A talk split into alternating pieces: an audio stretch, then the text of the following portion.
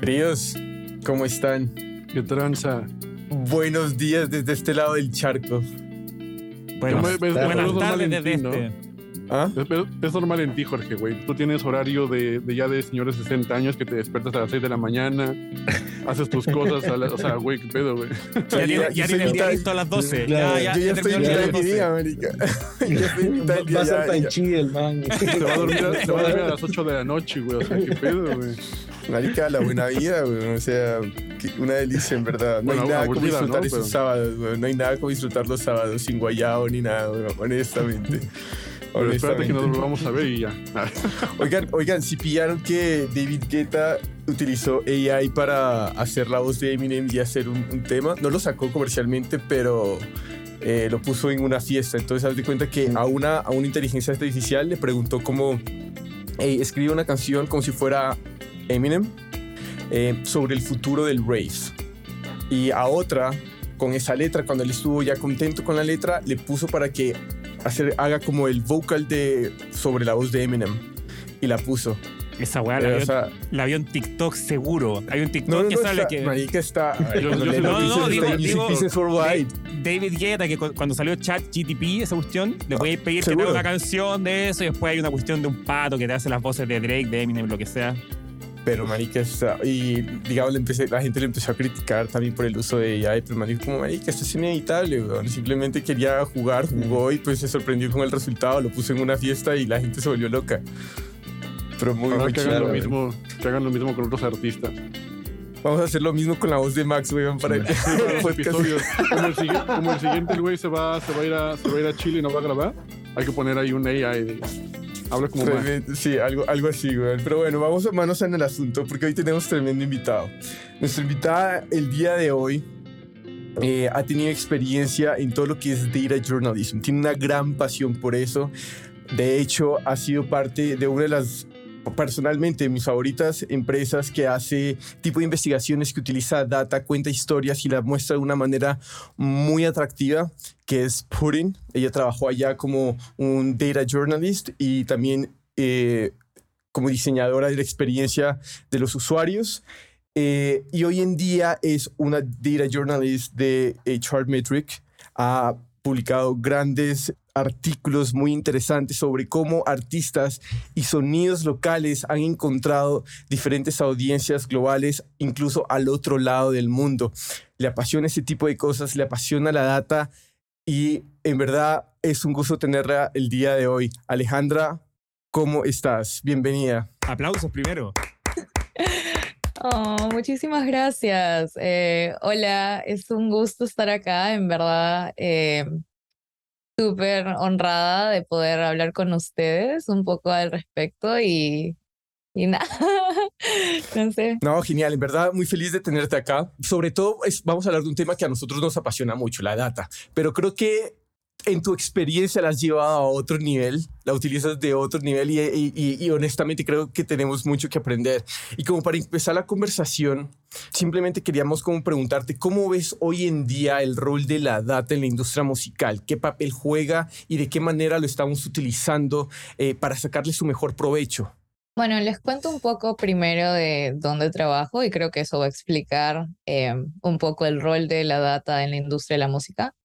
Eh, trabajo para una compañía que se llama Chartmetric, que eh, básicamente colecta data de todos los puntos que te puedes imaginar, como Spotify, YouTube, em, Apple Music, absolutamente todo, redes sociales, y hacemos un agregado de toda esa data que de otra manera tendrías que ir a cada una de las plataformas a tu colectar la data solo. Y luego, en base a esas métricas, eh, tenemos una plataforma a la que los artistas, disqueras, productores pueden suscribirse y acceder a toda esa data y entender mejor y tomar mejores decisiones acerca de sus producciones, algún em, contrato que quieran hacer o algún lanzamiento que quieran hacer. Entonces, en verdad, viéndolo desde ese punto de vista, eh, te das cuenta de cuánto puede ayudarte la data a tomar decisiones informadas. Porque mucho más allá de que, obviamente, siempre vas a necesitar el toque humano. Siempre vas a, siempre vamos a estar ahí como sabiendo, "Mm, este artista tiene potencial, esta canción le está yendo bien o no, pero definitivamente tener ese, ese apoyo de la data ayuda también muchísimo para tomar mejores decisiones. Entonces, creo que este es el futuro de la industria musical, en verdad. Eh, muchísimos artistas tal vez odian pensar en números y más bien se quieren enfocar en el arte, pero definitivamente es algo que más y más vemos que a los artistas les está beneficiando. Y de hecho, también nosotros mismos hablamos con artistas y les preguntamos de cómo están haciendo, están haciendo y usando nuestra data. Eh, y muchas veces sí, nos dicen que en verdad les ha ayudado a su trayectoria y a tomar mejores decisiones en su arte. Entonces creo que es algo fundamental. Y hay algo que tú ves, por ejemplo, que sobre todo, mm, no sé, o sea, nos esté faltando como industria musical, porque una de las cosas que me pareció muy interesante fue como de las lecturas recomendadas que tú nos mandabas, eh, en parte me pareció chévere que no tenía nada que ver con la industria musical. Mm, Era sobre todo lo que era como data journalism. mm. Sí, entonces, ¿cómo ves este aspecto un poquito más específico sobre el uso de la data, llevándolo a algo como a- a- al, al periodismo esto de datos Mm. eh, dentro de la mu- industria musical? ¿Está, ¿Está en su potencial? ¿No está en su potencial? ¿Tú cómo lo ves? Pues creo que eh, es algo muy interesante el tema del periodismo de datos porque está creciendo muchísimo. De hecho, es algo que tiene décadas, pero recién se está viendo bastante. O sea, esto comenzó como a, en el, a finales del siglo XX, cuando un montón de periódicos estaban como tratando de explicar fenómenos sociales a través de data. Estaban viendo, no sé, como las elecciones, o estaban viendo protestas, y estaban diciendo, ¿cómo entendemos esto de una manera más como concisa? que vaya mucho más allá de simplemente entrevistar personas. Y entonces ahí se comenzó a, usar más encuestas o a usar más como datos que estaban siendo agregados por los gobiernos. Y en verdad que luego de eso es que el periodismo de datos se comenzó a expandir mucho más allá de simplemente la política, la economía, y ahora en verdad que lo puedes usar para cualquier cosa. O sea, hay algunas publicaciones que yo sigo que hablan, por ejemplo, de moda eh, Business of Fashion, por ejemplo, habla de moda a través de data. Eh, entonces, o por ejemplo, en Chartmetric hablamos de música a través de data. Entonces, en verdad que es, yo lo describiría más como un lente por el que puedes analizar cualquier cosa. Y en verdad, creo que es algo que está creciendo de a pocos, pero definitivamente no está en su máximo potencial. O sea, eh, lo que estamos tratando de hacer en Chartmetric ahorita con nuestro blog y con los artículos que escribimos, en verdad, es algo súper especializado que no he visto mucho. O sea, digamos que las publicaciones de periodismo de datos que hay por ahí que sí publican cosas acerca de música, pero no he visto muchas que estén realmente enfocadas en el uso de datos para entender mejor la industria musical. Entonces creo que todavía hay muchísimo por hacer en ese espacio específico. A mí me surge una como duda y como o una intriga, porque evidentemente o el periodismo y la data, o sea, como dices, tú ya llevan har- harto tiempo, pero al mismo tiempo siento yo que hemo- hemos, nos hemos percatado de algunos estudios con data que a veces pueden estar un poquito, like, sesgados o mal hechos. Por ejemplo, por poner un ejemplo muy sencillo, que asumo que es muy común en, por ejemplo, en México, que cuando está, hay campañas políticas, hay datos y todos, o sea, como que depende de qué googles, va a ser el, resultado que tú vas a obtener, ¿no? Que va a ganar tal partido, que X, Y, Z, que esta propuesta. Entonces, un poquito cómo, o sea, cómo podríamos tropicalizar eso para que en la industria musical al final no suceda y que veamos que efectivamente el periodismo de data nos está arrojando el resultado, nos está arrojando cosas buenas, tangibles y que son reales al final de cuentas y no como hay un poquito chanchullas. En verdad que esa es la gran pregunta en el periodismo, creo, como industria. ¿Cómo nos aseguramos de que estamos publicando cosas que en verdad son reales? Lamentablemente, como absolutamente toda la tecnología, siempre va a haber un sesgo que ha sido innato debido a nuestros propios sesgos como personas. Entonces, por ejemplo, o sea, en la colección de datos, siempre va a haber un sesgo en el tema de a quiénes les, por ejemplo, para una encuesta, a quiénes les estás preguntando o cuánto tiempo lograste recolectar los datos, ¿no? Entonces, es complicado, pero definitivamente compañías como Chartmetric están tratando de hacer absolutamente todo lo posible para que nuestros algoritmos sean lo más específicos y lo más confiables posibles. Y o sea, si tú le preguntas a cualquiera de nuestros científicos de datos, en verdad que hay proyectos que, predicciones, por ejemplo, que no hemos lanzado porque no se podía tener ese nivel de confianza que nos gustaría dar. Entonces, es un tema de conversaciones, de no es simplemente que vamos a lanzar predicciones y modelos y decir, esto es lo que podemos lograr porque logramos un poquito entender esto. No, porque después decimos, no, pero mira, en verdad que no aplica para tantos casos. Entonces ahí en verdad viene un montón de, de la gente misma que está haciendo esto del análisis de datos, de tomarnos un tiempo de pensar. Si el factor humano y criterio, ¿no? Al final, exacto, exacto. Entonces, Sí, es complicado, pero en verdad, eh, al menos compañías como en la que trabajo, nos hemos estado enfocando muchísimo. Y te puedo decir, o sea, de las conversaciones que tenemos, en verdad, hay un montón de cosas que simplemente no salen. O sea, son proyectos que nos hubiera encantado, ¿no? Poner ahí que hicimos un modelo o algo y luego, en verdad, decimos, no, porque la data tal vez no está tan limpia, porque también tienes que pensar, eh, nosotros trabajamos agregando la data de un montón de diferentes lugares. Y lamentablemente a veces Spotify no tiene la mejor data o a veces Apple Music no tiene la mejor data y por temas legales y cosas así, simplemente nadie tiene acceso a eso o nadie lo puede limpiar también. Entonces, también en verdad que es un montón de diferentes niveles en los que tenemos que trabajar y, y es cosa de que con lo que tenemos tratar de hacer lo mejor que podemos. Y no, no solo eso, sino que también me imagino como el desafío de tratar de encontrar como efectos causales, más que casuales, como, así, como decimos como en economía, pero como em, me imagino que también muchos estudios habrán como correlaciones que ustedes encuentran y que no necesariamente responden a algo que ustedes puedan decir tiene una explicación más subyacente, más de fondo, por así decirlo. Y creo que eso también es como, no sé, un gran desafío para la industria eh, de aquí en adelante, y como que Chartmetric creo que ha hecho un muy buen trabajo estar en eso, como tratar de no solo encontrar esas correlaciones, no solo encontrar como el uso correcto de la data, sino que tratar de encontrar la explicación que da como sustento a ese fenómeno. Hay un, hay un ejemplo, lo más estúpido que hablábamos antes cuando estábamos preparando el capítulo de que en algún momento se habló que cada vez que Aaron Ramsey, que es un jugador de fútbol, metió un gol, se murió un famoso. Entonces la gente decía, bueno, si mete un gol, ¿se va a morir un famoso? No, no necesariamente. Entonces, como que creo que eso es un gran desafío para la industria en general, tratar de no solo encontrar esas correlaciones y el uso de la data, sino que eh, tratar de encontrar esos efectos causales. Y creo que Chartmetric hasta ahora está haciendo también muy buen trabajo en eso. Me imagino que también es un gran desafío. No, absolutamente. Y por eso creo que, por más que la gente esté un poco preocupada de que la tecnología va a tomar y reemplazarnos, ¿no? Eh, en verdad, siempre necesitas ese criterio humano para poder como tú dices, entender y tomar las decisiones correctas para no simplemente decir esta cosa y esta cosa están relacionadas cuando no lo es. Exacto.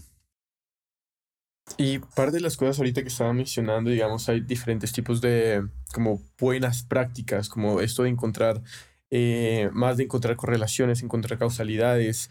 Eh, digamos, está viendo diferentes tipos de estudios que se han hecho y encontré como varias cosas que me, que me gustaron mucho. Por ejemplo, estaba viendo uno, uno de los de Purin y me encantó la, la facultad que han tenido y también pasa con Chartmetric y otro tipo de estudios, pero cuando un análisis de eso está bien hecho y está contado en una manera de historia, pero cuando encuentran la manera de crear diferentes tipos de filtros para empezar a contar la historia, ¿no? Encuentran diferentes tipos de filtros muy acertados, luego encuentran otros más parámetros con este nuevo, eh, por ejemplo, base de datos.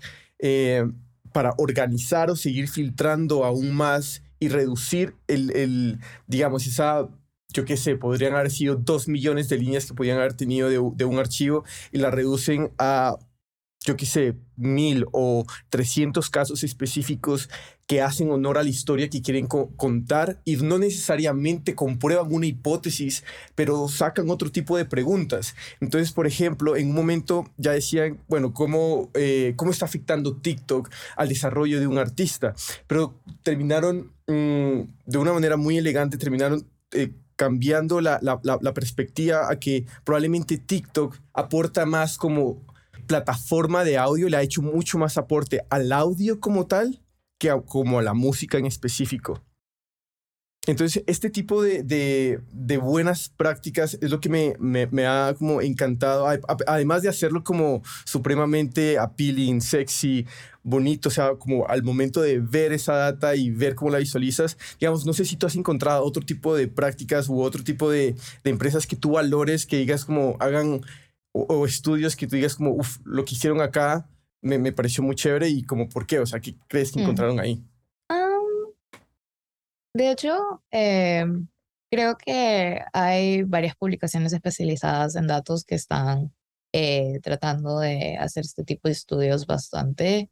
538, eh, por ejemplo, es una publicación especializada en visualización y análisis de datos y creo que, como tú dices, muchas veces la gente eh, necesita esa parte visual para entender mejor el concepto, para saber qué está pasando, porque en verdad, o sea, si tú ves con lo que yo trabajo, o sea, estoy viendo la data cruda, digamos, o sea, haciendo, o sea, usando SQL para encontrar todas esas millones de líneas, como tú dices, nuestra base de datos, o sea, tiene como más de 8 millones de artistas. O sea, la data existe, pero todos los filtros, exactamente como estás diciendo, los tenemos que pensar nosotros. O sea, nos sentamos y decimos, tenemos acceso a toda esta cantidad gigante de números, pero ahorita no tienen sentido. O sea, si tú no le haces nada a los números, simplemente no sirven de absolutamente nada. Entonces nos sentamos y decimos, a ver, ¿qué filtros tendrían sentido? ¿Qué conexiones entre diferentes fuentes de data tendrían sentido para contar una historia? Y en verdad es, es un proceso complicado. Pero, pero sí, o sea, por ejemplo, ese, em, ese estudio que tú, eh, del que hablabas de Vox. Eh, de hecho, Chartmetric eh, dio la data para ese proyecto y, y en verdad que también fue un montón de, de análisis y conversaciones, de entender qué cosa es una causalidad. Por ejemplo, también estaban en, en ese artículo específicamente, estaban hablando de cómo determinamos que un artista era conocido o no antes de su hit viral en TikTok, ¿no? Incluso esas son todas conversaciones, o sea, muchas de estas medidas son arbitrarias, ¿no? O sea, podrías decir, ah, sí, tenía 10.000 reproducciones antes o tenía 20.000 reproducciones antes. Y en verdad que estas son cosas que ahí es cuando tú traes tu conocimiento de la industria de la música, ¿no? Ahí es como cuando a la data le estás poniendo un filtro en base a lo que tú ya sabes. Entonces es un trabajo conjunto y en verdad algo que es, es complicado y por eso necesitas no solo entender los números, pero también entender la industria. Ahora hablando, digamos, hablando un poco de tu trabajo y hablando un poco de, de cómo vemos esto en, en, la región, especialmente hablando de América Latina, vemos en otras latitudes eh, periodistas que vienen haciendo esto mucho tiempo, de Metric, específicamente Mike Warner o Jason Hoven. Eh, y así como, como tú, nos, eh, Tal vez nosotros nos encontramos constantemente buscando voces en América Latina que hablen de lo que pasa aquí en la región, especialmente durante la pandemia, post pandemia, ¿no? Con la música y con las nuevas tendencias que saltan y para lo cual eh, es muy necesaria la data, ¿no? Entonces, en ese sentido, ¿cómo verías tú o cómo ves eh, el futuro del periodismo de data, específicamente aquí en América Latina, específicamente en lo que es la industria musical? Bueno, primero periodismo de datos está creciendo bastante. Está creciendo bastante y con bastante fuerza y gracias al apoyo de muchas organizaciones europeas y americanas. Eh, en verdad que he ido a varias conferencias de periodismo de datos y en verdad que ha sido un gusto encontrarme con incluso otros peruanos dando charlas y a mí me emociona mucho el pensar de que una región que ha sido lamentablemente tan dejada de lado y donde muchas veces este tipo de proyectos no les ponen inversión ni tiempo, está creciendo bastante. Está creciendo bastante y, y eso me da, me da mucha felicidad. Lo que sí diría es que es más que todo en el tema de investigación, como para uso de política o medioambiental eh, o económico. En verdad, no te sabría decir si he encontrado como alguna publicación específica que esté haciendo periodismo de datos de la música en América Latina. Em, pero definitivamente creo que es el siguiente paso. O sea, me parece que gracias a que sí se está dando clases, sí se está popularizando el periodismo de datos en la región, o sea, yo solo puedo esperar que en los próximos años salga algo muy, muy grande de ahí. Entonces, en verdad que creo que nuestra región tiene demasiado potencial y, y, y eso es lo importante. Como donde sea que tú tengas a alguien que esté interesado en el tema, va a haber un proyecto, va a iniciar algo. Entonces, de eso estoy súper segura. Eh, bueno, de hecho, puedo decir, por ejemplo, Billboard acaba de lanzar su versión en español hace unos meses y están haciendo contenido muy enfocado en América Latina y Billboard es conocido por usar bastantes eh, datos, ¿no? Claro, no es de América, o sea, la compañía no es de América Latina, pero están haciendo un montón de trabajo en esa área y en español. Entonces, sí, yo supongo que a más crece eso, más gente va a estar inspirada en hacer lo mismo. Ven, eh, me quedó como la duda, porque ahorita mientras estabas contándonos sobre los diferentes tipos de procesos, los criterios que toca tomar, eh, toca hacer, mm, hay muchas como decisiones de juicio que eh, van jugando mientras uno va avanzando en este proceso investigativo, ¿no? Entonces te quería preguntar como más que todo, como si nos puedes decir como a gran escala, ¿Cómo es ese paso a paso al momento de hacer ya sea un artículo, una investigación o algo un poquito más grande, un storytelling de un suceso de la industria musical? O sea, ¿cómo es ese paso a paso para, eh, listo, coges la data, le empiezas a, limpiar, pero dentro, desde tu lado, ¿cómo, cómo, cómo se ve eso? Um, ok, creo que todo comienza con alguna idea, ¿no? Normalmente, y ahí viene lo del criterio humano. Puede que yo esté en TikTok y por ahí veo algo, no sé, veo, por ejemplo, de hecho puedo hablar de uno de mis artículos que escribí recientemente eh, de artistas hispanos encontrando un público en India, lo cual me pareció muy curioso y de hecho todo comenzó por TikTok. Yo estaba en TikTok y de la nada me sale este video de este DJ mexicano que dice, toqué en India, mi música se volvió súper popular, y yo como que, hmm, interesante, pero obviamente no le vas a creer todo a la persona que te dice, ¿no? O sea, entonces luego de hecho lo busqué en Charmetric y sí, efectivamente, veo, porque en Charmetric si entras, eh, tenemos un, eh, colectamos datos también de regiones específicas donde los artistas están creciendo.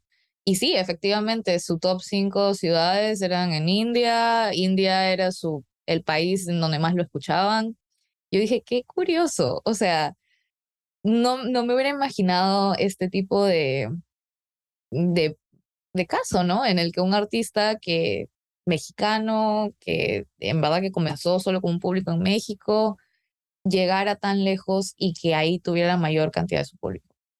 Pero obviamente ahí comienza como un poco como una anécdota, ¿no? Entonces luego estaba pensando, pero ok, eso lo él, es un caso ¿no? Como un outlier o qué está pasando aquí.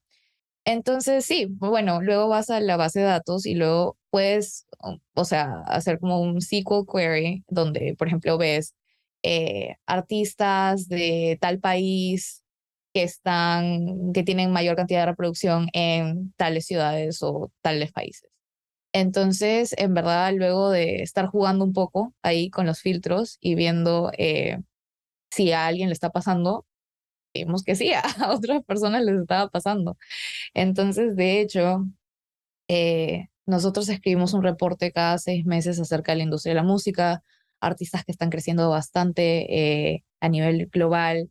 Y uno de ellos era un DJ español que también casualmente salió en esa búsqueda y su mayor público era en India. Entonces dije, bueno, ahora son dos. Ya, ok, algo está pasando acá. Y entonces, este, sí, básicamente así, un poco, creo que todo inicia a veces un poco anecdótico, un poco como esas cositas que escuchas o que estás teniendo una conversación o que ves en TikTok. Y luego es como, a ver, si voy a la base de datos y veo según los filtros, alguien le está pasando algo similar, ahí es como que comienzas a encontrar y comienzas a conectar los puntos. Em, y bueno, luego de eso, luego de, de ver que tienes algo más establecido, como, bueno, si algo está pasando aquí, em, vas y bueno, descargas tus, tus bases de datos, creas tus tablas, juegas un poquito, eh, normalmente creo gráficos, porque soy una persona muy visual, entonces necesito como ver qué está pasando con los números. Em, y después, nada, te pones a escribir y normalmente todo se comienza a unir. Ese es el tema. Cuando tú lo, lo ves visualmente y cuando ya entiendes y le encuentras una narrativa, en verdad, que a veces estos artículos vienen, vienen solos un poco, o sea, la data te está contando muchísimo. Entonces es simplemente el trabajo de uno explicarla de una manera que tenga sentido para el lector. Entonces, sí, es un proceso divertido. Ah, para mí, a mí me encanta encontrar historias eh, fuera de lo común y en verdad como ver fenómenos que están pasando de manera muy específica. Entonces, es un proceso creativo, yo diría más que todo. Un proceso creativo y analítico. Ese DJ español es, Guade, ¿cierto? Para quienes nos escuchan. Sí. quiero compartir nomás que yo lo escuché por primera vez así en, un Uber y lo encontré buenísimo, así sin saber de dónde era, nada, ya. Entonces, nada, como que ese factor humano. ¿Estabas, tomando, ¿Estabas tomando el Uber en la India? No, hombre. Eh, pero vale, y preguntándote un poco más ya, eh, entrando como en, la data misma, porque estaba, hablaste entre medio como de lo de SQL query, etcétera. Em, quiero preguntarte un poco como hasta qué límite o hasta qué extento uno puede llevar Chartmetric, porque yo he usado Chartmetric como un usuario, llamémoslo promedio, que usáis solamente la interfaz que está ahí, los datos, etcétera, pero me gustaría que nos hable un poco como de hasta qué límite o hasta dónde puedes llegar usando la, la API de Chartmetric y como hasta qué, no sé cómo decirlo, hasta qué profundidad de detalle en los datos se puede llegar. Esa es la pregunta.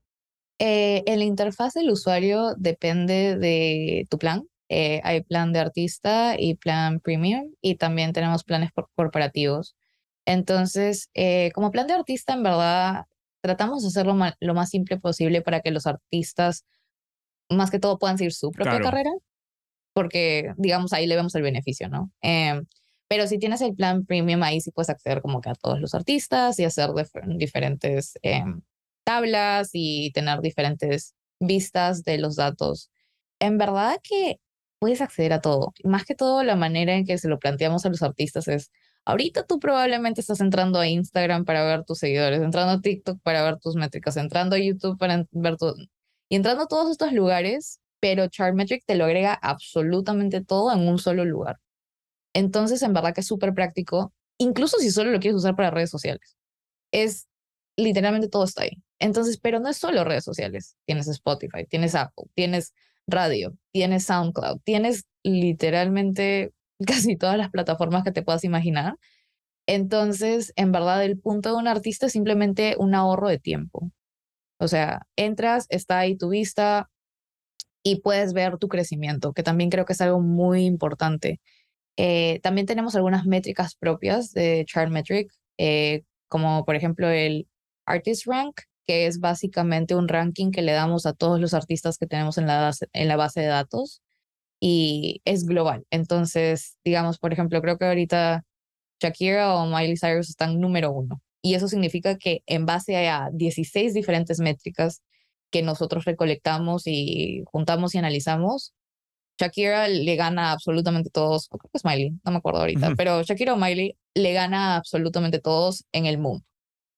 Entonces, según eso, puedes ver tú mismo como artista y también qué artistas están como arriba tuyo y debajo tuyo. Y eso también te puede dar un entendimiento un poco de tal vez qué estrategias están usando o tal vez puedes ver otros artistas que tú les tienes admiración y en verdad crees que su trabajo es muy bueno y puedes ver cómo están creciendo sus métricas, como dónde, dónde es que están creciendo. Y en verdad que la manera que yo lo digo es, o sea, acerca de Chartmetric es, a mí me parece ilegal la cantidad de información que puedes acceder. Es una locura. O sea, cuando yo recién eh, comencé a trabajar con Chartmetric y yo no tenía idea de que existía esta, esta base de datos, o sea, yo entro a la app, ¿no? Eh, y digo, es una locura que pueda haber con tanta granularidad. O sea, el día, puedes poner el día específico que tenías, la cantidad de vistas en YouTube, te va a decir absolutamente todo. Y entonces es todo gracias a que han estado colectando los datos ya por bastantes años. Y, también puedes ver, digamos, por dónde vienen los diferentes tipos de streams eh, para seguir haciendo más granularidad en estos datos, de dónde vienen, cuánto tipo, de los países. Puedes ver los países, o sea, hay una área de audiencia donde puedes ver específicamente, por ejemplo, mujeres de 18 a 22 años que hablan español y les gusta, Perfecto. no sé, pues Fenty Beauty. Perfecto. específico. Entonces, en verdad que a mí me parece algo muy, muy práctico para entender mejor eh, a algún artista. 100%. Pero una, así haciendo el propaganda ya Chartmetric, pero para entrar a esa granularidad hay que comprar el plan como eh, premium o entrar a usar la, la API, porque yo lo vuelvo como que yo lo usé, vuelvo a decir, quizás usé el plan de artista, no sé, entonces como que me intriga mucho saber cómo se llega a ese nivel de granularidad de datos o dónde están, esa es un poco la pregunta, ¿están disponibles quizás para los los planes de compañía, no sé. Esa es como un poco. En, el plan de artista está disponible, eh, solo que es limitado a la cantidad de artistas a los que puedes acceder. Entonces, eso digamos que es más que todo la diferencia entre, entre los planes, que en el plan de artista puedes ver tú y eh, está 10 dólares al mes. Y si quieres ver un artista más, creo que está como 5 dólares extra por artista. Perfecto después el plan premium eh, ya cuesta un poquito más caro y eso sí te da acceso a todos los artistas que quieras. Y luego también trabajamos con compañías que quieren sus propios dashboards, entonces los personalizamos específicamente para sus requerimientos. Entonces así trabajamos con muchísimas compañías eh, que quieren ver a sus propios artistas o a sus propias canciones y ver cómo están creciendo. Hablando de data, bueno, y siguiendo un poco la línea de todo lo que hemos visto en, Chartmetric, eh, basado también en tus artículos, queríamos preguntarte, porque creo que es una de las, una grandes eh, interrogantes que hay hoy día en el mundo de la música.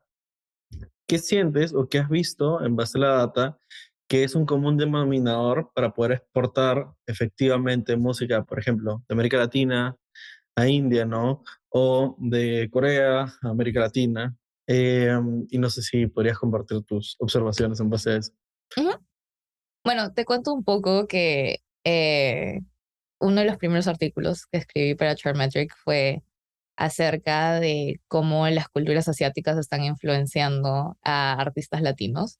Y en verdad que fue algo muy interesante eh, porque creo que hay muchísimo de estas como colaboraciones, inspiraciones de diferentes regiones, pero siento que no había leído nada al respecto, como que hay muy poco escrito al respecto. Entonces, en verdad, algo me parece lo más interesante es que por más que somos muy, muy diferentes, somos muy, muy similares también en general. Eh, creo que algo muy importante entender es que, em, por ejemplo, cuando pensamos en, en ese artículo en específico, en el de artistas latinos eh, tomando inspiración acerca de Asia, podemos ver también, por ejemplo, que muchos de esos artistas, por ejemplo, o sea, el anime era súper popular en Latinoamérica desde los noventas. Eh, han habido, o sea, muchísimo consumo de medios asiáticos en América Latina. Y entonces tiene todo el sentido del mundo que estos artistas estén tomando inspiración de eso con lo que crecieron. Entonces, si te pones a verlo de esa manera, entonces como que, hmm, bueno, ellos crecieron con eso y la gente de allá también creció con esos mismos medios. Entonces, tiene sentido que haya un conector común que está haciendo un poco que colaboren de esa manera. Entonces, eh, creo que también hay un tema eh, musical, por supuesto, o sea, por ejemplo, con el ejemplo de los artistas hispanos creciendo en India, muchos de ellos son eh, de electrónica. Entonces, digamos, ahí hay un tema de que hay menos letras. Entonces, definitivamente es mucho más fácil exportar un sonido que simplemente es una combinación musical, rítmica, que no incluye tantas letras, porque en ese sentido, bueno, ya no, no la tienes que pensar tanto a la hora que estás disfrutando la canción que te gusta. Entonces, creo que ahí hay un aspecto también. Eh, pero definitivamente creo que hay, hay un tema más también humano O sea, creo que todos estamos conectados por nuestro amor eh, a la música y en verdad hay un tema de que en Latinoamérica es un estereotipo, pero también creo que es muy real. Nos encanta bailar, nos encanta estar en, en comunidad y compartir y estar en fiestas y definitivamente es algo que también puedes ver en otras culturas. Y yo creo que cuando vas comparando eh, la, de manera musical, ¿no? Un poco diferentes instrumentos y sonidos, te das cuenta que sí hay algunos ritmos similares. Puede que no sean iguales porque cada uno tiene su particularidad y su historia, pero definitivamente, no sé, yo escucho algunas canciones, por ejemplo, de Bollywood y de verdad de bailar. O sea, así no entiendo absolutamente nada de la letra. Entonces creo que también es tomar eso, ¿no? O sea, qué, qué ritmos en verdad que nos dan alegría. Y, creo que muchísimas de estas canciones que están triunfando y están haciendo esas combinaciones eh, se cogen de, de, eso, de ese sentimiento. Eh, entonces es un poco de el tema de los medios eh, que consumimos, que tenemos similitudes y, y, también eso, simplemente qué cosa nos, nos, da, nos da ganas de bailar y, y en verdad que nos, nos llama la atención.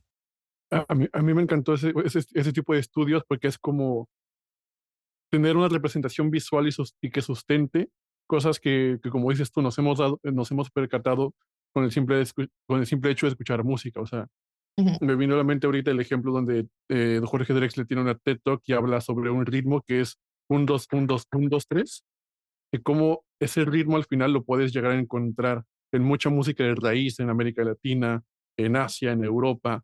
O sea, y al final está ahí, ¿no? Y ves un poquito, por ejemplo, la similitud en la cual, como decía, la gente está bailando esos ritmos porque, o sea, vienen todos, todos, todos al final de esos ritmos africanos de donde venimos toda la humanidad prácticamente. Y el hecho de que tú puedas, literal, ver los datos y ver, mira, es que sí está sucediendo esto porque este, esta canción tiene este ritmo y que, que, compagina con eso, entonces por ende hay un chingo de gente en la India, un chingo de gente en América Latina, un chingo de gente en África bailando ese tipo de música y el hecho de que podamos verlo de una manera visual, gráfica, data y entenderlo, también puede abrir muchas como vertientes a artistas a darse cuenta de que igual y pueden también llegar a un mercado diferente allá, porque tienen muchas similitudes, o, o el hecho de que también el artista mexicano, el DJ que estabas comentando hace rato, que tuvo éxito en la India, colaboró con algún artista de la India y, y entonces eso hizo boom. Entonces, ese tipo de cosas es como súper guau. ¿Cómo empieza en una observación? Se desarrolla, se encuentra un porqué y se encuentra la razón de lo que está sucediendo y entonces se toman como acciones que pueden beneficiar en bastante a los artistas. Sí, absolutamente.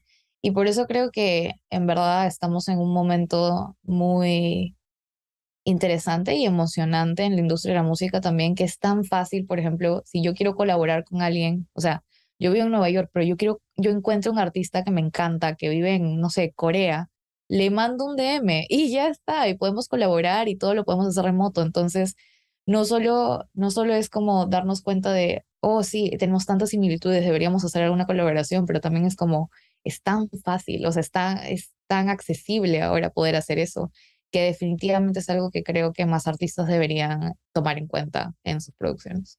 O sea, y no solo eso, sino que, como bien dices tú, Ale, como muchos artistas que ven que tienen éxito eh, en Asia, por ejemplo, y mandan un DM, como que hay muchas decisiones que se están tomando como desde atrás, desde los managers, precisamente por eso. El ejemplo de, de Kawaii, en el, en el del tema Kawaii, de J Balvin, que, que tú escribiste, me parece como increíble porque yo me acuerdo que ese tema cuando salió, todos mis amigos en Chile decíamos como, weón, ¿y por qué sacó este tema? ¿O este tema qué es? ¿Cachai? Como, weón, este tema, weón, puta, como que no, no sé, como que no, no prende, no, no va muy bien, pero claro, te das cuenta que el tema en realidad en Asia la está rompiendo y que, weón, o sea, te abre todo un público diferente, y, eso está muy lejos de ser una casualidad. O sea, no es como que ellos dijeron, ah, me, me, apetece hacer un anime, me apetece hacer kawaii. No, o sea, hay como todo un estudio detrás de los managers, etcétera. Entonces, como que creo que está muy de la mano de todos y deberían hacerlo más, no sé, como buscar esa oportunidad, esas colaboraciones y, y expandirse. No, absolutamente. Y también, o sea, por ejemplo, si lo ves de un punto de vista de qué estamos consumiendo, bueno, yo soy Gen Z, así que vengo a representar a mi generación, eh, ¿qué están consumiendo, por ejemplo, los Gen Zers latinos? Consumimos un montón de K-pop, consumimos un montón de anime. Entonces, también pensando de qué está consumiendo esta generación y cómo podemos hacer para atraerlos más y entender más eh, eh, claro, sus gustos musicales. Y entonces ahí te das cuenta, no es una casualidad, como tú dices. Es, es, para un público bien específico y obviamente es el público que está consumiendo y también somos, estamos crónicamente online. Entonces también es eso de que gracias a, a que estamos en las redes sociales todo el tiempo, tenemos mucho más acceso a estos trends globales o, por ejemplo, series eh, de todos lados del mundo y eso ya comienza a influenciar mucho el tipo de contenido que consumimos y cuando un artista entiende eso, crea contenido para nosotros. Y así suena disparatado, de repente, por ejemplo, le pregunto a mi mamá, me va a decir, pero ¿qué hace este artista latino haciendo eso, no? Obviamente ella no lo va a entender, pero de repente para mí es, está haciendo referencia a este anime y a esta canción y a esta cosa que a mí, para mí tiene sentido por los medios que yo estoy consumiendo. Entonces, definitivamente, como tú dices, es una decisión súper estratégica. Sí. De acuerdo. Y es que, o sea, mientras han estado hablando, eh, se me han venido muchas cosas a la cabeza con todo esto de, de, mezcla de culturas. Y primero quiero remitirme a algo que tú estabas diciendo. Claro, uno escucha ciertos ritmos, no sé, por ejemplo, de la India o del Medio Oriente, y de alguna u otra manera son, eh, no sé, tienen un atractivo muy interesante. De hecho, como bien pones en tu artículo, que el chombo dice, esos manes tienen un, un sazón que acá no se encuentra. Y, pero de alguna u otra manera, a pesar de ser diferente, es atractivo a nosotros. Y por ejemplo, quiero hacer referencia a, por ejemplo, eh, la, canción de, de Marc Anthony, hay una versión previa que es la original, que es de Algeria, por un, y lo estaba buscando en este momento mientras estábamos hablando, que es un artista que se llama Chep Khaled. Y es la versión original de Vivir eh, mi vida, creo que es la de Mark Anthony. Entonces, y, o sea, y escuchas y es literalmente lo mismo. Entonces, como ese ritmo que es de, de Algeria, del Medio Oriente, eh, puede llegar a funcionar en, en, en, en Latinoamérica de una, de una manera tan exitosa, honestamente muy, muy exitosa. Y también, por ejemplo, mientras estabas mencionando la forma de colaborar de diferentes artistas, eh, me parece, no sé si han visto que hay un TikTok de un man que es como productor, canta también, pero coge un mundo, le da la vuelta y escoge un país y empieza a colaborar. Y simplemente, o sea, creo que sacó como un EP, un álbum que se llama Around the World y ya ese álbum tiene millones y millones de reproducciones por la manera en la que él ha utilizado su plataforma para conectar con diferentes artistas. Y, creo que lo vamos a seguir viendo más y más, en verdad. Eh, especialmente con TikTok, creo que es tan fácil que las cosas se vuelvan virales y se... Y no solo se vuelvan virales, pero también que se tomen en serio. Entonces, que en verdad eh, los managers digan como que esto de verdad va a tener una repercusión en reproducciones, por ende una repercusión en el dinero que ganamos. Entonces creo que más y más eh, canciones locales se vuelven globales, fusiones globales se vuelven mucho más internacionales. Eh, vamos a seguir viendo más y más y más esto. Así es, así es. Y ven, eh, bueno, fe de ratas, porque me acabo de dar cuenta que creo que dije que Algeria es del Medio Oriente cuando es del norte de África, así que fe de ratas ahí. Eh, una de las cuestiones que queríamos preguntarte era sobre los Trigger Cities. Fue, fue un artículo muy fascinante que salió hace más o menos unos 3, 4 años en Chartmetric, que básicamente, como para explicar a la gente que no ha tenido la oportunidad de leer sobre estos artículos, es eh, ciudades que antes de que son ciudades fuera de aquellos que son hubs musicales o escenas musicales, fuera de Londres, fuera de Los Ángeles, fuera, no sé, de Nueva York, fuera de Berlín, por ejemplo. Pero son ciudades que empiezan a consumir música de otro tipo de países y son estas ciudades donde por primera vez este artista probablemente encuentra eh, un, una audiencia y empieza a crecer y eso se empieza a expandir a otras ciudades cuando eventualmente llega a estas principales eh, que conocemos que mencioné en un principio.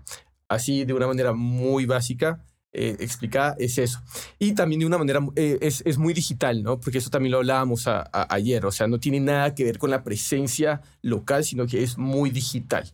Entonces te queríamos preguntar, ¿cómo tú ves internamente ya hoy en día esto? ¿Esto ha cambiado? ¿Hay, un tipo de actualización? Ah, ¿Siguen siendo estas mismas ciudades? ¿Cómo, cómo, cómo has visto este comportamiento tú internamente desde Chartmetric? Definitivamente creo que es un fenómeno súper interesante porque como tú decías, eh, tiene todo que ver con el mundo digital. Eh, un poco también para agregar, eh, definitivamente estas son ciudades, por ejemplo, como Ciudad de México o como algunas ciudades en Asia, que por más que se creía que no tenían ningún impacto en las ganancias que podías tener como artista, debido a que tienen un montón de gente consumiendo contenido en YouTube o en Spotify o en otras plataformas de streaming, los artistas en verdad que están viendo un crecimiento ahí. Y en verdad que, por ejemplo, ahora si tu canción no es un hit en, no sé, creo que una de ellas era eh, en una ciudad en Indonesia, es como, bueno, tal vez no vas a seguir creciendo, porque en verdad son ciudades que están eh, crónicamente online, en verdad, y están consumiendo un montón de su contenido de manera digital. Eh, sobre el cambio de, de, si estas van a ser las ciudades que van a seguir ahí. Eh, o ves otras surgiendo. Otras. definitivamente siento que deberíamos hacer una actualización, porque bueno, lo que sí te puedo decir es que hay muchísimo crecimiento en África como consumidor en general.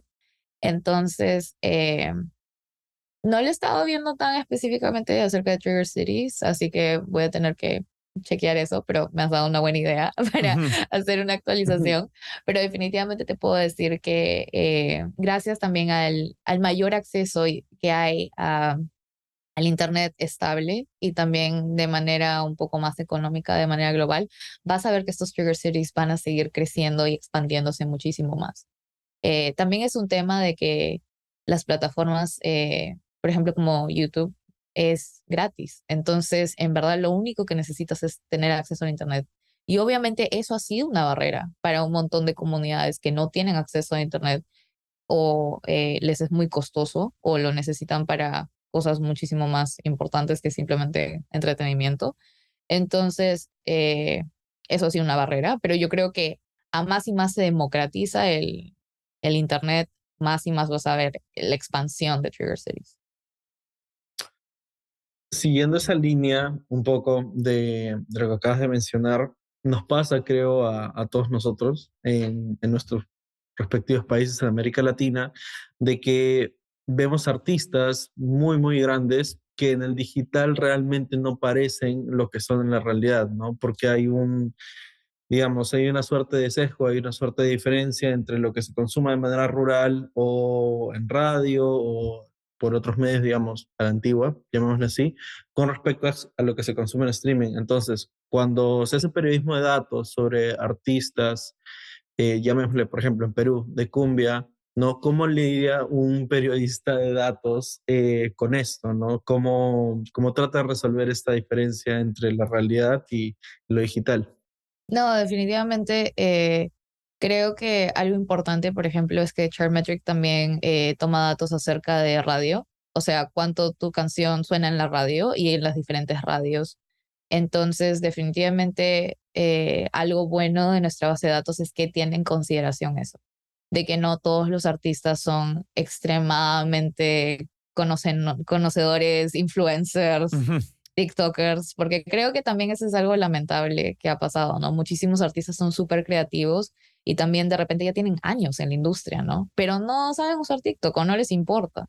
Y en verdad eh, es algo que tomamos en consideración definitivamente, em, en especial con, con el tema de la radio y también tenemos eh, ventas no de copias físicas y em, métricas así. Entonces definitivamente es algo que eh, tomamos en cuenta y además siempre es cosa de hacer investigación también, porque también, sí, o sea, yo adoro la cumbia y bueno, ahí está, los dos peruanos. Y, y siento que sí, o sea, definitivamente la presencia en las redes sociales de algunos artistas que me gustan tal vez es, no, es, no es muy grande o no es muy, ¿no? pero definitivamente es algo importante hacer investigación también, porque como te digo, los datos son un paso o un nivel de lo que viene a ser toda esta investigación normalmente que hacemos para los artículos y para nuestra plataforma en sí. No es como la única, la única métrica. No, definitivamente siempre, como, um, como mencionábamos antes, viene el criterio humano. Es cosa de hacer investigación. O sea, no es como simplemente decir, ah, sí, porque, no sé, probablemente algún influencer peruana que sacó una canción tiene un ranking bien alto en Chartmetric, ¿no? Entonces, ¿de, ¿por qué? Por sus plataformas sociales. Pero definitivamente es algo que lo dices, mm, pero a ver, solo tiene una canción, en verdad que esto, entonces es cosa ahí también de entender y de hacer esa investigación y siempre somos muy cuidadosos al respecto y en verdad que trabajando para que los algoritmos también representen eso. Brutal, brutal. Alejandra, y como para ir terminando, eh, una de las últimas preguntas que tenemos en el tintero es, digamos, como cuáles son aquellos fundamentos, como esos hard skills y los soft skills que una persona tendría que llegar a aprender para empezar a desarrollar su carrera en esto de data journalism, o sea, cuáles son las mejores prácticas, a dónde tendría que ir y ese tipo de cosas. Sí, bueno, les cuento un poquito de cómo terminé haciendo esto y a ver si eso responde a algunas dudas. Eh, yo estudié periodismo y en verdad escribí un poco de todo, como que de música, de moda, de política. Y en verdad que, bueno, encontré mi pasión en escribir acerca de la música, pero estaba escribiendo más que todo como noticias, ¿no? Como tal artista sacó tal álbum o tal, ¿no? O sea, como cosas muy específicas. Pero dentro de que estaba haciendo eso en paralelo, estaba aprendiendo coding. Entonces, eh, un poco mientras me comencé a meter en eso más y más y estaba, tenía eh, mucha curiosidad acerca de, de, cómo podía combinar ambas cosas. Entonces, nada, recomendaría que en verdad hay muchísimos cursos online que me han ayudado, o sea, yo soy self-taught mayor parte, entonces eh, YouTube es tu aliado Sí. en verdad, todo se puede aprender ahí. Y obviamente después de tener una base fundamental, ah, LinkedIn Learning también es súper bueno. Eh, cursos de estadística, cursos de SQL, um, Python. Ahorita más que todo uso Python para, eh, bueno, es lo que usamos normalmente, eh, para analizar la data y hacer gráficos y cosas así. Entonces, en verdad, todo comienza con tratar de de ir viendo videos ahí, aprendiendo cositas y luego como lo vas aplicando, luego ves, o sea, yo traigo este conocimiento, mm, no, o sea, que he entrevistado a gente, que he hecho investigaciones y luego cómo lo puedo combinar con la data. Entonces, en verdad, cuando Charmetric me, me dijo como que quieres escribir para nosotros y estaba como que, eh, qué increíble oportunidad de poder combinar ambas pasiones que tengo.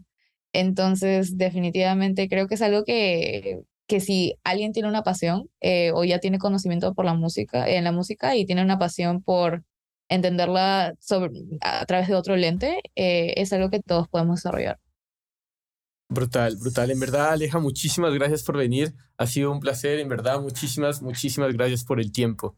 Sí, no, muchísimas gracias por tenerme acá. En verdad fue una conversación súper entretenida. Y bueno, eh, algo que quería agregar, Charmetric está aceptando nuevos colaboradores entonces, si van a nuestro blog, pueden ver que ahí pueden mandar sus historias y sus ideas y así podremos colaborar. Entonces, estamos aceptando ideas de todo tipo de género musical, cualquier cosa que se les pueda ocurrir que en verdad les parece que tiene un ángulo que puede ser a través del periodismo de datos, estaríamos súper contentos de recibir sus ideas y hablar un poco más al respecto yo estaré hablando con ustedes.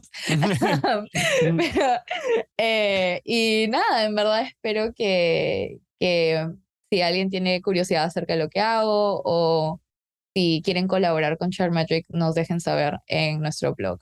Entonces, definitivamente estamos, ahorita ya hemos recibido varias eh, ideas, diferentes colaboradores y creo que es algo muy bueno tener esto abierto globalmente porque estamos recibiendo algunas ideas súper interesantes de mercados súper específicos y eso es lo increíble de esta rama, creo, que también a más lo abres y más lo comienzas a ver de manera global, te das cuenta que hay tantas similitudes y tantas cosas interesantes que podemos entender acerca de la industria global. Entonces, nada, estaré esperando sus ideas. Si alguien, si alguien quiere colaborar con ShareMetric, eh, nos avisa. ¿Cómo, ¿Cómo te pueden contactar? Ah, bueno, eh, para eh, las ideas, para los artículos específicamente, pueden ir al blog, es blog.chartmetric.com y ahí hay un post eh, que dice Call for Pitches o algo así. Entonces ahí pueden mandar sus ideas. Está en inglés y técnicamente sí vamos a necesitar que traduzcan su artículo en inglés, pero eso es un problema, también lo podemos hablar y si lo quieren escribir en español, eh, se puede conversar. Eh, entonces, definitivamente estamos aceptando colaboradores globales y también como publicación estamos tratando de expandir nuestro contenido en español. Eso es algo que he estado tratando bastante traducir absolutamente todos mis artículos, eh, porque en verdad creo que, como estaba diciendo, hace falta este contenido específico de periodismo de datos de música en español. Entonces, definitivamente, si alguien tiene una idea, nos avisa. Brutal, Alejandra llevando la batuta ahí entonces. Brutal, brutal. Alejandra, en verdad, muchísimas, muchísimas gracias por, por venir, por tu tiempo. En verdad lo agradecemos muchísimo. Creo que la gente puede aprender un montón. Y muchachos, en verdad, otra vez un gusto. Segunda semana, eh, tercera temporada. Y todos aquellos que nos están escuchando, en verdad, muchísimas gracias por el amor, muchísimas gracias por escucharnos y muchísimas gracias por llegar acá hasta el final. Muchachos, nos vemos la próxima semana. Que estén muy bien. Chao, chao. Chao, gracias. Hasta luego. Gracias. Chao, gracias. Hey, si ya llegaste hasta acá, muchas gracias por escucharnos. No te olvides de seguirnos en Spotify, Apple Music, Pandora o la plataforma digital que sea de tu preferencia. Si te gustó el capítulo, si te gusta el podcast, no olvides recomendarnos a tu grupo de amigos, colegas. Es la mejor manera y la manera más orgánica de que sigamos creciendo esta comunidad. También nos puedes encontrar en Instagram, Facebook, YouTube como 8000 kilómetros podcast y cualquier comentario, duda, sugerencia para mejorar el podcast es más que bienvenida. Nos vemos en el siguiente episodio.